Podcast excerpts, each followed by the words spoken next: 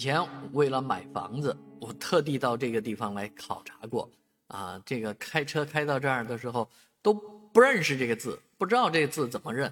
啊，一下觉得自己的文化太差。啊，这个字我们一开始读端啊，端桥啊，因为想着有点像这个端起来的端字，但人家不读端啊，读砖啊，砖真的是红砖啊，这个砖头的砖。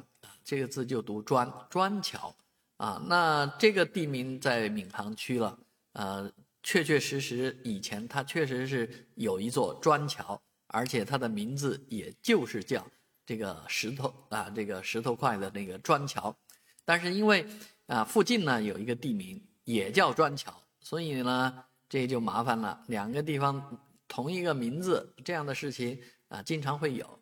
啊，这在古时候呢，清朝的时候，啊，县令就要来，呃，处理这个事儿。那名字一样，这个“专”字怎么改呢？哎，有人想的办法就是同音不同字。那不同字挑一个什么字呢？哎，他找到了这个“专”，这个“专”是专心啊。这个以前跟皇帝齐名的一个啊，这个部落首领或者说是先贤啊，我们的以前的皇帝一样的人。哎，用他的名字来，哎，起这个地方显得很有文化，也也显得说是尊重先祖啊。所以不管什么原因，就用了这么一个生僻字，啊，这个生僻字就一直用到现在了。我我觉得现在的这个呃闵行啊，就应该把这个砖桥改回到石头砖。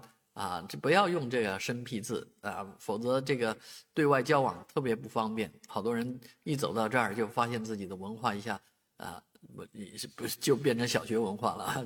这这字都不认识，那怎么办？所以啊，到底用哪个砖，可能还得应该呃思忖一下，没必要沿袭过去的。既然已经没有砖头的砖的桥来跟你同名了，那何不就改回砖头的桥呢？